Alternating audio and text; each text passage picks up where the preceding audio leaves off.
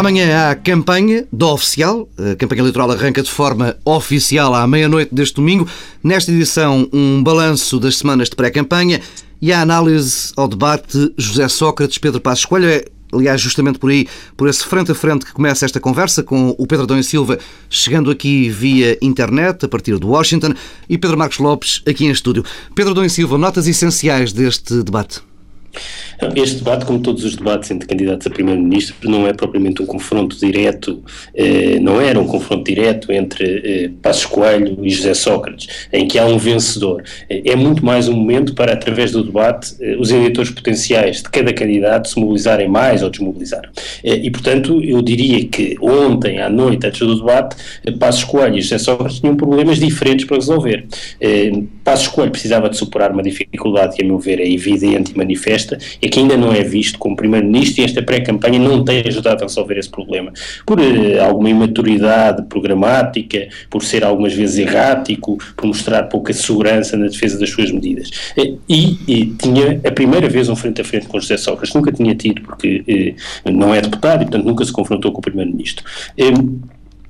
José Sócrates tem um problema diferente tem problemas que têm a ver com a responsabilização. eh, na crise, a responsabilização na situação económica e social, e, portanto, superar essa, essa responsabilização, responsabilizando eh, a oposição pela abertura da crise política e sugerir com ele eh, a gestão eh, da austeridade e a implementação do pacote da Troika eh, terá um pendor mais social.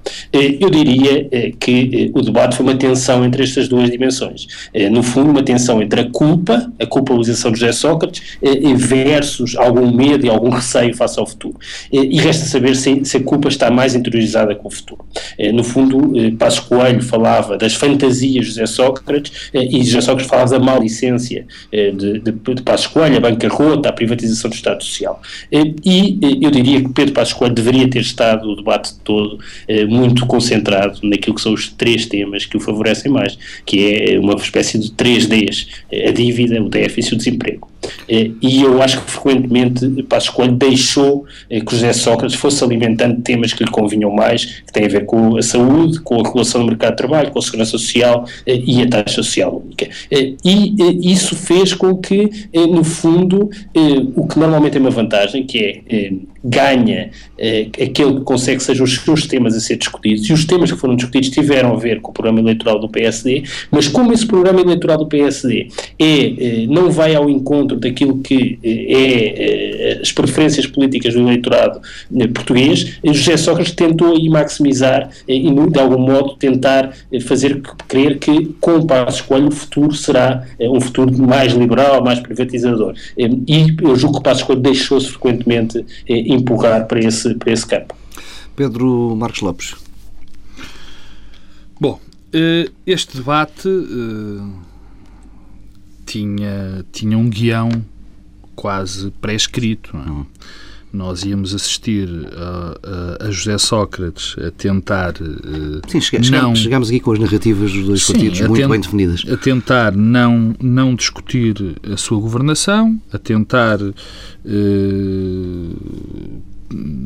pôr o ónus da crise política em Passos Coelho e no PSD, e, por outro lado, teríamos Passos Coelho a tentar falar o mais possível daquilo que ele acha que foram os, os erros da governação de José Sócrates e, e não e não deixar que José Sócrates uh, uh, usasse esta a tática que sempre usa, que é falar do programa alheio, falar dos possíveis erros ou dos erros que aconteceram dos, pela parte do PSD. Não, isso, era, isso, é, isso é outra parte. E então, e o, e o que se passou foi, e logo no princípio, verificamos que José Sócrates trazia esse guião e utilizou, começando imediatamente pela questão da revisão constitucional. E, na minha opinião, eh, Passos Coelho fugiu de, de responder de, às perguntas e às, às provocações, entre aspas, de José Sócrates e eh, fez de uma maneira muito coerente e muito, muito, muito certa, segundo a sua linha, a acusação aos, às medidas de, de José Sócrates. Eh, e, na minha opinião, e, e, peço desculpa da repetição, José Sócrates, pela primeira vez, perdeu um debate uh, televisivo com, com, com o opositor. E perdeu, na minha opinião, de uma maneira clara, porque uh, não só Passos Coelho conseguiu fugir a essas armadilhas de, de José Sócrates, como deixou muito bem marcada a mensagem da responsabilização do PS, do PS, do Partido Socialista e de José Sócrates, pelo estado de coisas. E, na minha opinião, isso apesar de que nós temos que dizer isto, que um debate não é um, um combate de boxe, uhum. que há, há, outras coisas em jogo dentro, dentro destes debates, na minha opinião, claramente Passos Coelho sai por cima e estou, enfim, não, não, não, não quero dar uma certeza absoluta porque isso é impossível e penso que Passos Coelho ganha uma nova dinâmica eh, eh, e a campanha de Passos Coelho ganha uma nova dinâmica e que bem precisava dela surpreendeu-me claramente. Eu estava à espera, na sequência dos últimos debates, que não têm corrido bem a Passos Coelho, e de alguma inconsistência que Passos Coelho tem mostrado durante esta campanha, e provavelmente menos dele, mas mais dos seus companhões de ruta, surpreendeu-me o nível de preparação que Passos, que Passos Coelho trazia e que, eh, estou convencido, vão trazer alguns dividendos. E bem precisava Passos Coelho de, de, de, um, de um resultado deste tipo. Agora, pegando, se me permites, pegando naquilo que o Pedro Adão e Silva disse, é evidente que eu concordo na perspectiva em que havia dois objetivos diferentes eh, enfim, não tão diferentes assim, que se confluem num, num, num, objetivo mais geral. O primeiro, de Passos Coelho, tentando apelar ao voto útil, eh, tentando marcar o seu território, à direita, se, se me permita, se, me, se, se, é utilizável o termo, e Passos e, e, e Pedro e, e, José Sócrates tentando, fazendo a contraposição a Passos Coelho, dizendo ou dando a entender que ele é um perigoso uh, liberal, que as propostas são aventureiras, que este não é o momento para, para esse tipo de, de, de programa, fixar o seu eleitorado, hum. tentar o voto útil à esquerda, eh, por contraposição, digamos assim. Atenção, que quem não quiser isto só tem o voto no Partido Socialista. Tem aqui uma alternativa. Estas são, hum. estas, estas são as grandes linhas. E para terminar, eh, eh, queria, enfim, e termino, e termino com isto, dizendo que foi a primeira vez, foi o melhor debate, na minha opinião, que, que, que eu vi de Passos Coelho, incluindo aqueles que fez nas campanhas, eh, nas campanhas internas nos, e, ne, e nesta, nos, nesta último uhum. round de debates e, na minha opinião, também dos piores que José Sócrates fez. Pedro Dom Silva, nesta questão das expectativas, e, e, sendo que, tal como lembrava aqui Pedro Marcos Lopes, Pedro Passos Coelho não tinha, tido, não tinha sido particularmente feliz nos anteriores debates e sabendo do historial de vitórias de José Sócrates, eh, crees que se poderá estar aqui a olhar com demasiada simpatia para o líder do PSD? Sim, sim, com muita benevolência até. Pedro Marcos Lopes tinha umas expectativas muito baixas em relação ao Pedro Passos Coelho, que é natural, tendo em conta aquilo que tem sido a performance de Pedro Passos Coelho nos últimos meses. Eu, eu, eu, eu queria repetir uma coisa, porque o Pedro Passos Coelho, o, o Pedro Marcos Lopes falou em vitória. São Pedros é, demais, pá. São, são, há claramente pesos mais. Eh, mas eh, não se pode falar de vitória, porque a vitória pressupõe, eh, a meu ver, um erro do modo como se olha para este debate. É que para haver vitória era preciso que neste momento as eleições estivessem para ser decididas, como aconteceu no passado, por exemplo, aconteceu isso em 95. se estivessem para ser decididas entre um eleitorado que estava hesitante entre votar PS ou votar PSD. Eu estou convencido que hoje em Portugal, eh, não há uma fatia eh, significativa do eleitorado que esteja hesitante entre votar PS ou PSD. O que há é um conjunto de pessoas que estão hesitantes entre votar PS, Bloco de Esquerda ou não votarem, e outro conjunto de pessoas que estão hesitantes entre votarem PSD, CDS ou não votarem. E, o que neste momento há uma grande fatia de indecisos que têm propensão para votarem no PSD e em Pedro, em, em Coelho seja, são indecisos que não se revêem no Primeiro-Ministro, que avaliam muito negativamente o governo e a governação e também a economia. E resta saber se esses indecisos confiam em, Pedro Passos Coelho ou se votam PSD. E o debate, do ponto de vista de José Sócrates, a meu ver, foi eficaz eh, em alguma desmobilização desse eleitorado. Eh, para começar, é um eleitorado que já é de si propenso à, à abstenção e um eleitorado para quem as propostas eh, mais liberais eh, de Passos Coelho são desmobilizadoras. Não por acaso José Sócrates insistiu em arrastar o tema da saúde tanto tempo no debate, porque ele sabe... Mais de 20 minutos. ele sabe que esse tema é um tema que penaliza muito uh, Pedro Passos Coelho. E, e eu, eu já o disse e repito, eu não vejo mal nenhum em que Pedro Passos Coelho faça uma afirmação mais liberal, por exemplo, no tema da saúde. Isso, isso, é, isso é penaliza eleitoralmente. O problema é o modo como isso é feito. Nós ontem ouvimos outra vez Pedro Passos Coelho dizer um, uma frase que foi um, eu sou, a minha posição sobre saúde é uh, muito clara. A frase foi mais ou menos uma coisa deste género. E depois não se percebeu nada do que disse. Porquê? Porque é tudo menos claro. Porque o próprio Pedro Passos Coelho hesita, umas vezes faz a afirmação liberal e depois começa a ficar à defensiva a dizer bom, não, não é bem isso, não nos acuse liberal porque nós não somos e connosco a saúde está, uh, defendida. E é isso que neste momento faz depender, uh, vai explicar o resultado eleitoral. Eu diria que eh, o PSD, a meu ver, vai ganhar as eleições, porque todas as determinantes económicas e sociais, o, o emprego e a economia jogam a favor do PSD. E se, e se ganhar, será apesar do seu programa e não por causa do programa. E apesar do programa e do modo como o programa está a ser eh, comunicado. Eu diria que eh, os momentos mais fortes eh, eh de, de Passos Coelho são eh, quando responsabiliza José Sócrates pela situação económica e social e quando confronta José Sócrates com a ideia de que não, estou, não estava disponível para governar com o FMI ou com o FMI, como o Passos Coelho disse ontem frequentemente. Portanto, quando se mantém no déficit, na dívida, no desemprego e no resgate financeiro, Pedro Passos Coelho, eh, eh, no fundo, está a marcar pontos. Quando se revela mais liberal e pressa para ir ao, para o governo, combinada com a impreparação, é, é José Sócrates que começa a beneficiar. E, aí eh, há uma há dois momentos em que José Sócrates consegue eh, maximizar o seu potencial eleitoral, que é eh, quando se revela capaz de decidir e de enfrentar medidas e, e, decidir com medidas impopulares. Ele disse já tomei muitas decisões políticas, umas populares, outras não. Isso no fundo também é um contraponto com Pedro Passos Coelho, e, e quando tenta é, sugerir que com ele é, haverá uma gestão mais social da austeridade. É, e no fundo é nesta tensão entre a culpa e a responsabilização e o futuro mais ou menos social é que se decide a mobilização dos dois campos. Pois eu acho que não. Pedro Marcos Lopes. e ainda bem. Eu não. Isto também nós não, quer dizer, esta, esta esta tensão eh, política não, não, não, tem que ser obrigatoriamente re, refletida no, no, debate ou no comentário político. E, e, às vezes até essa, essa tendência é quase forçada e não me parece que seja positiva. Mas em frente. Uh, eu não penso que neste momento o programa do PSD eh, faça o PSD perder votos.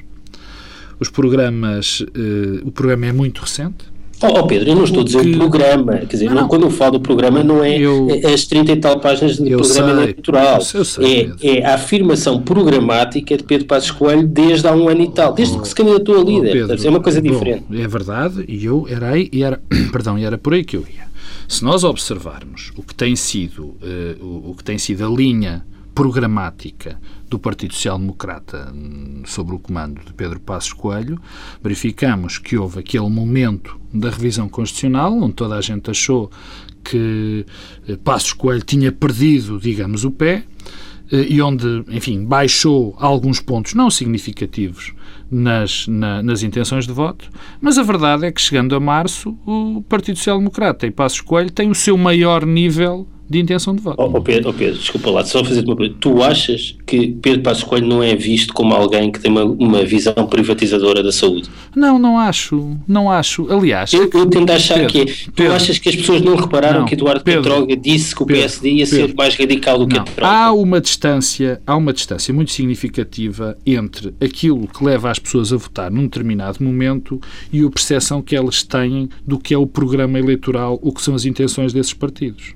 Sabes isso tão bem ou melhor do que eu. Aliás, tu próprio disseste que há três variáveis, os tais três Ds que tu definiste, que são aqueles que vão influenciar e que vão decidir o resultado das eleições. E não propriamente o programa, e não, não, não propriamente não essa... Não foi isso que eu disse. Não Pedro, Pedro. Pedro Passos Coelho tem vantagem se fixar nessas Pronto. variáveis. E essas o problema vari... é que Mas... a vantagem que tem por essas variáveis está sempre a dilapidá-la porque é visto como alguém que quer liberalizar Pedro, a saúde. Então, eu sei que não é bem isto, mas claro é que não é. Têm, Mas deixa-me acrescentar, deixa-me acrescentar então, nesse caso concreto, aproveitando esses três Ds, são esses três Ds, não é? o déficit, a dívida e o desemprego, que vão ser a variável que vai definir o resultado das eleições e não esse programa. Porque não, neste é, momento. Oh, Pedro, se, essas, porque, se fossem essas as determinantes do voto, o PSD neste momento estava com a maioria não, absoluta. Não, Pedro, é por outras razões que o PSD não está com a maioria absoluta. Está com a maioria, não está com a maioria absoluta, não por causa do programa não por causa do programa, porque as pessoas até, diz, até podem, e eu estou convencido que pensam que foi o outro tipo de programa do Partido Socialista que levou a que as coisas estejam como estão. Não sei se isso é verdade, tenho a minha opinião, mas é isso que as pessoas pensam.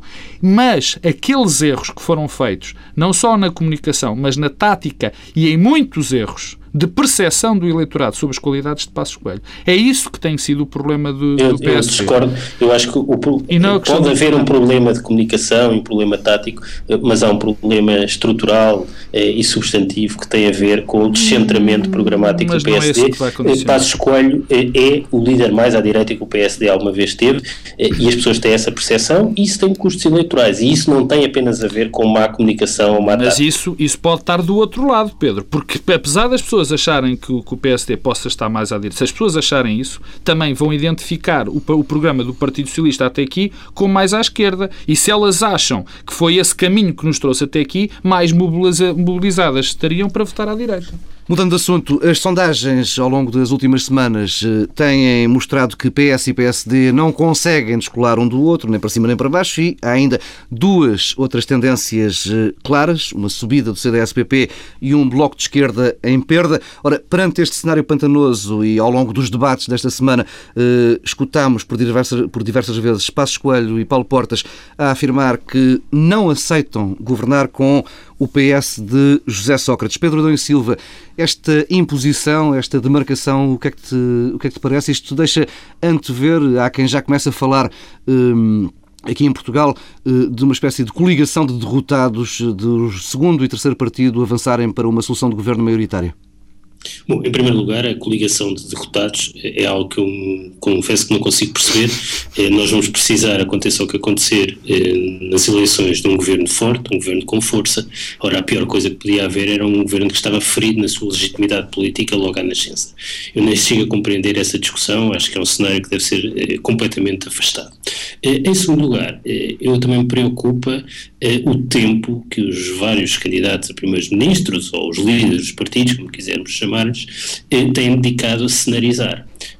Não consigo perceber essa, essa, esse, esse investimento na cenarização, não é isso que se espera dos candidatos políticos. E desde logo, também não consigo perceber porque é que desde já se estão a comprometer com cenários que podem bem ter de reescrever. Eu não consigo, aliás, compreender que nesta campanha, e ela ainda não começou de facto, mas na pré-campanha, muitos dos candidatos tenham entretido a diabolizar os seus adversários. Porque nós precisamos de um governo forte, não sabemos que resultado eleitoral é que vamos ter e a probabilidade de os partidos que agora se atacam mutuamente a níveis que não são aceitáveis se terem de entender num futuro imediato é muito grande. E, portanto, o importante era que os partidos afirmassem a sua diferença eh, e se preocupassem menos com a diabolização mútua, porque eh, nós vamos precisar em junho e em julho de formar um governo forte, já vai meio ano passado eh, e temos de executar um plano muito exigente e que vai implicar muita impopularidade e, portanto, os partidos vão ter que criar condições para, se, para negociar e se entenderem a seguir às eleições e tudo o que tem sido feito é no sentido inverso. Pedro Marcos Lopes. Bom, começando pelos cenários, eu também sou da opinião de que um líder político, particularmente um, um candidato a primeiro-ministro, se deve abster de cenarizar. Por muitas razões.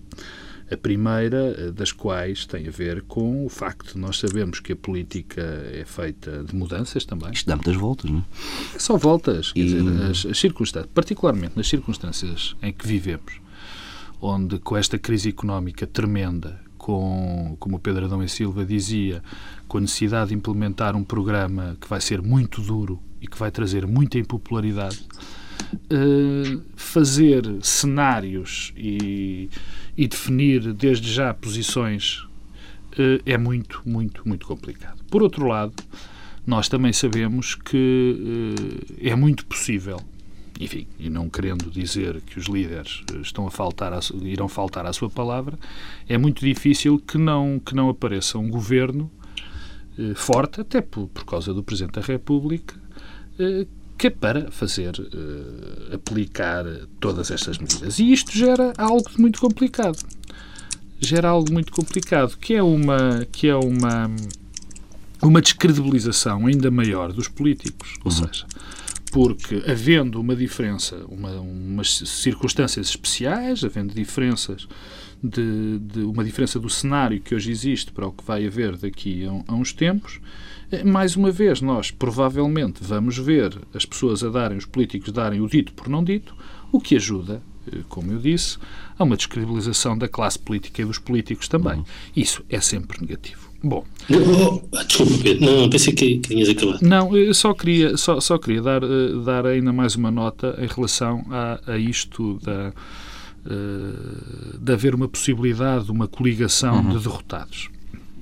Eu aí acho que Pedro Passos Coelho andou muito bem. Andou muito bem porque, e aí não é uma questão de cenarização. Aí Passos Coelho, eh, honra-lhe seja feita, não cenarizou. É uma questão disse, de clarificação. Não? É? Disse claramente disse claramente. Não, é mais do que clarificação, porque também se poderia achar, também podemos achar que é uma clarificação dizer que não governava nunca com o PS. Mas aí era um cenário diferente. Aqui a questão é, é, é, é, muito clara.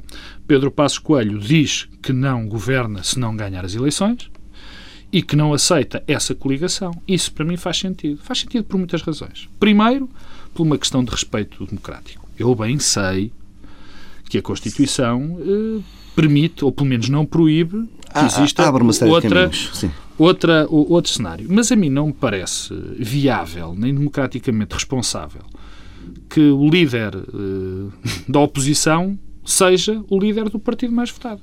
Não faz sentido. E coloca um sem número de problemas para o futuro, não é? Não faz sentido. Essa é a primeira parte. Isso uh, não me parece que haja legitimidade, entre aspas, para que isso aconteça. E o eleitorado, de certeza que não ia ver bem essa circunstância. Por outro lado, imaginando essa coligação, era um autêntico suicídio para os dois partidos que se coligarem sendo derrotados. Porque íamos ter um partido, o partido mais votado, ia estar a fazer oposição, a capacidade desse partido fazer uma oposição forte, aguerrida e provavelmente, enfim, eh, no pior cenário, até eh, destrutiva, era imensa imensa. E, portanto, ia ser extraordinariamente uh, difícil governar. Mais a mais, porque eu estou convencido que nesse cenário esse governo não durava nem um nem ano e meio. E mesmo que durasse e conseguisse acabar uma legislatura, dada as circunstâncias em que o país vive, ia ser varrido, iam ser varridos eleitoralmente e provavelmente o partido mais votado iria governar por 10 eh, 14 anos. Pedro da Silva. Não, eu, eu, queria só dizer duas ou três coisas ainda sobre isso. A primeira é que eh, o modo como as coligações têm sido rejeitadas à partida, e de facto o Passo Escolho fê-lo quando se recusou a governar eh, com o PS. Não é com o PS, eh, Pedro, desculpa a nota. É com José é Sócrates. Pronto. Mas eu acho que ainda não cabe, e não sei como claro. isto, também ainda não cabe aos líderes dos outros partidos escolherem eh, os líderes eh, do partido com quem têm de negociar ou interlocutor da negociação, é uma coisa elementar da democracia, mas que se torna difícil de compreender em Portugal. Eh, mas esta, esta rejeição eh, veemente, no fundo, contraria, por um lado, aquilo que o Presidente da República eh, eh, disse no 25 de Abril e os ex-presidentes da República. Isto está a fechar portas para o dia 6 de junho e é algo que não é necessário. Em todo o caso, até porque aquilo que, que já disse e volto a repetir, depois desta pausa eh, eleitoral, o que contará é a capacidade de implementar as medidas do programa. Uhum. Ora, as medidas do programa eh, não são eh, compagináveis com um país eh, dividido ao meio politicamente. Eh, e daí que todos os cenários eleitorais, com uma ligeira maioria para uma parte, uma ligeira maioria para outra, o que revela um partido, um país eleitoralmente dividido ao meio. E, portanto, é daí que eu acho que é muito difícil eh, que isto seja eh, implementável sem o envolvimento, Sim, pelo eu, menos, do PS, do PSD e do CDS. E um tom de campanha muito elevado, Pedro, não é? Muito... Bom, exatamente. E, portanto, se, se, não for assim, quem estiver no governo chegará eh, a outubro, novembro, com níveis de aprovação baixíssimos e o governo estará em em clima de pré-implosão nomeadamente se for um governo liderado por Passos Coelho apenas com o CDS. Um, ehm, o que Passos Coelho tem mostrado nesta campanha revela uh, que uh, eu tenho muita dificuldade em ver que ele tenha capacidade de resistir à pressão política e que esteja preparado para aquilo que se vai passar nos próximos meses. E digo isto com tristeza. Um, ehm, mas queria só dizer uma coisa em relação também ao PS. Estas eleições têm mostrado que o PS tem hoje uma enorme fragilidade. E a enorme fragilidade não é ser liderado por José Sócrates, como é frequentemente dito, é uma questão muito mais de fundo e estrutural, que tem a ver com a dificuldade do PS coligar com quem quer que seja. Portanto, o PS tornou-se um partido de charneira, ou seja, voltou a ser um partido de charneira como foi no passado, e isso tem alguma vantagem eleitoral, mas com o nosso sistema eleitoral e com uh, o peso dos partidos à sua esquerda, não forma maiorias sozinhos, mas também não se pode coligar com ninguém. isso é um problema de, de, que é difícil ultrapassar e que cria também um bloqueio adicional à governabilidade em Portugal. E bem, essa, oh Pedro, deixa-me deixa só dar um toque. Primeiro, a questão, há um cenário que eu recuso e que eu acho que o PS e que o Partido Socialista também eh, não pode, eventualmente, recusar, que é o do PSD e o CDS fazerem uma coligação e o PS ir para a oposição. E, e, e interpreta bem, e eu quero que isto fique claro, o Partido Socialista passou o último ano e meio a dizer que o PSD e o CDS o tinham a de ajudar na governação e que era uma irresponsabilidade, aliás, o PSD não ajudar na, na governação e, mais concretamente, não deixando passar o PEC 4, hum. no caso concreto. Aliás, o Partido Socialista disse que se tivesse passado o PEC 4 não estaríamos nestas dificuldades todas. E agora a grande linha de argumentação do Partido Socialista nesta campanha é dizer que isto só está mal porque o PSD não viabilizou o PEC 4. Aí toda a responsabilidade passa ao contrário se o PSD e o CDS conseguirem ganhar as eleições, porque aí também vai haver esse argumento claro. Mas, mas é exatamente o que eu estava a dizer, é que é impossível implementar estas ah. medidas se não houver um envolvimento dos três partidos, pois, Mas, mas neste e, momento, ó oh Pedro, mas neste momento há mais, há mais, eh, digamos, há, há uma maior legitimidade do Partido Social Democrata e do CDS para pedirem o apoio claro e inequívoco para determinadas determinadas medidas, até porque foi um pacote que foi assinado pelo Partido Socialista. Mas, mas, mas quer dizer, isso é um cenário. Quer dizer, eu não vejo porque é que haja mais legitimidade de um lado. Eu acho é que o problema é aqui um problema de retribuição.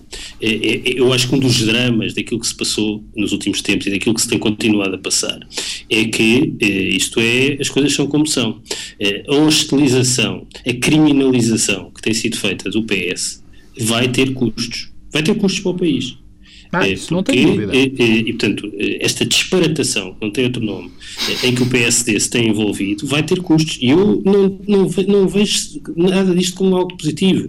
É, acho que isto vai ser lamentável. A degradação é, do debate público em Portugal vai ter um preço e nós é que vamos pagar o preço. Mas, e, portanto, e, quer dizer, como é que um, um, um partido que, cujas reuniões foram comparadas a comícios de Nuremberg, cujo líder foi comparado a Hitler, que um porta-voz do PSD ainda há 15 dias, eh, porta-voz eh, para o programa de, eleitoral ainda há 15 dias, dizia que deviam ser criminalizados e julgados. Quer dizer, não podemos esperar depois que haja uma disponibilidade para a negociação. Isto é triste, mas vai ser assim. Portanto, eu estou muito pessimista eh, em relação àquilo que se vai passar a seguir às eleições. Eh, acho que eh, temos todos os dias eh, tido sinais de degradação do debate e, e a situação tenderá a piorar e não a melhorar. E, e, e esta campanha, porque não serviu, não tem servido para o PSD ganhar a força suficiente para poder eh, governar, independentemente deste contexto, eh, não, não vai resolver muitos problemas. Mas há uma grande vantagem, se me permites, há uma grande vantagem nesta campanha. Eu já aqui a, a, a enunciei no último programa e, e queria fazê-lo outra vez. E há uma, há uma vantagem que provavelmente não vai ter eh, resultados a curto prazo, ou, ou pelo menos a, a, um prazo muito imediato, até porque há um programa de governo basicamente escrito, não é? que é o programa do, do Triunvirato, mas há, uma, há, há, algo de muito benéfico, na minha opinião, que é a clarificação da posição do PSD. Uhum. Mas, atenção, isso, esse caminho só é benéfico e clarificador se este rumo se mantiver. Isto não está a ser feito com se custos este... eleitorais que podem ser elevados para o não, PSD? Não, oh, oh, oh, oh, Paulo, todas as revoluções têm custos. E o que se passou, e o que se passou com o programa do PSD foi uma revolução na linha programática do PSD.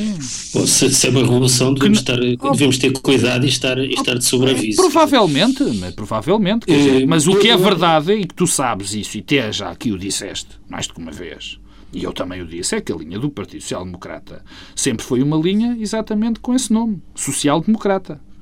Bom, eu, não, eu, e com esta passagem, e com esta passagem que não vai ter custos, que não, vai, que não iria ter ou não deveria ter custos políticos a curto prazo, porque não vai ser implementado ainda este, o programa que o PSD uhum. defende, mas pelo menos há uma clarificação para o futuro. Há uma divisão muito maior entre esquerda e direita. E isso até pode ajudar. É saudável para o sistema. Isso até pode ajudar não só o sistema, mas a que o PS, o PS possa resolver esse problema que o Pedro Adão e Silva falou de não conseguir fazer coligações. Eh, mas eu, eu, eu, eu, eu acho, quer dizer, eu já o disse aqui muitas vezes, acho positiva eh, essa clarificação e não vejo.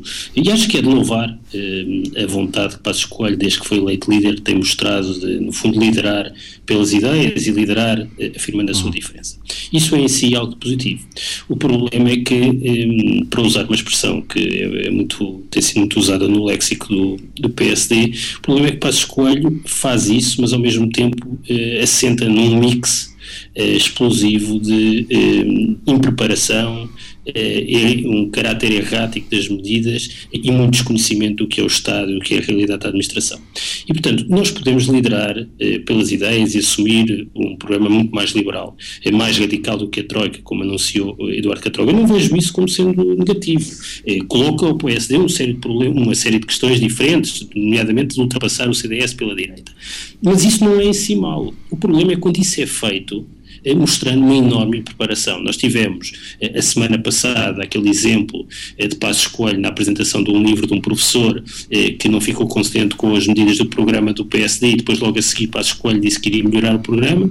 Esta semana tivemos o episódio das novas oportunidades em que Passos Coelho disse claramente que estávamos perante uma credenciação à ignorância e depois passou os dias seguintes a reescrever o que havia dito. Isso revela aqui um padrão que é muito preocupante e que não permite ter essa afirmação que Passos Coelho se propõe fazer, porque para ter essa afirmação é preciso ter uma competência eh, e um rigor e uma preparação que Passos Coelho todos os dias tem mostrado não ter. Eh, aliás, eh, há uma coisa que, que, não tem sido muito dita e que tem a ver com a redução do número de ministros. E depois esta semana este episódio de acabar com o Ministério da Cultura. Eu, eu desconfio que estamos em, vamos estar em finais de junho, princípios de julho, quando houver a tomada de posse do, do, do, governo. E vamos ter muito pouco tempo. Ora, a última coisa que nós precisávamos era que eh, Passos Coelho se propusesse fazer uma nova lei orgânica do governo. Eh, eu às vezes temo que Passos Coelho desconheça que isso é preciso fazer, e que vai ter que redistribuir os institutos e as direções gerais todas. É exatamente o que não é necessário para aplicar o programa exigente que nós temos. E o exemplo do Ministério da Cultura. Eu não tenho eh, nenhuma relação fetichista com haver Ministério da Cultura a chamar Secretaria de Estado. Zero. Eh, o que não me parece compreensível é que se diga que se vai acabar com o Ministério da Cultura para criar uma Secretaria de Estado dependente diretamente do, do, do Primeiro-Ministro. Mas os, os ministros dependem de quem? Da Assembleia da República, do Presidente da República, do eleitorado diretamente. Dizer, os ministros dependem politicamente do Primeiro-Ministro.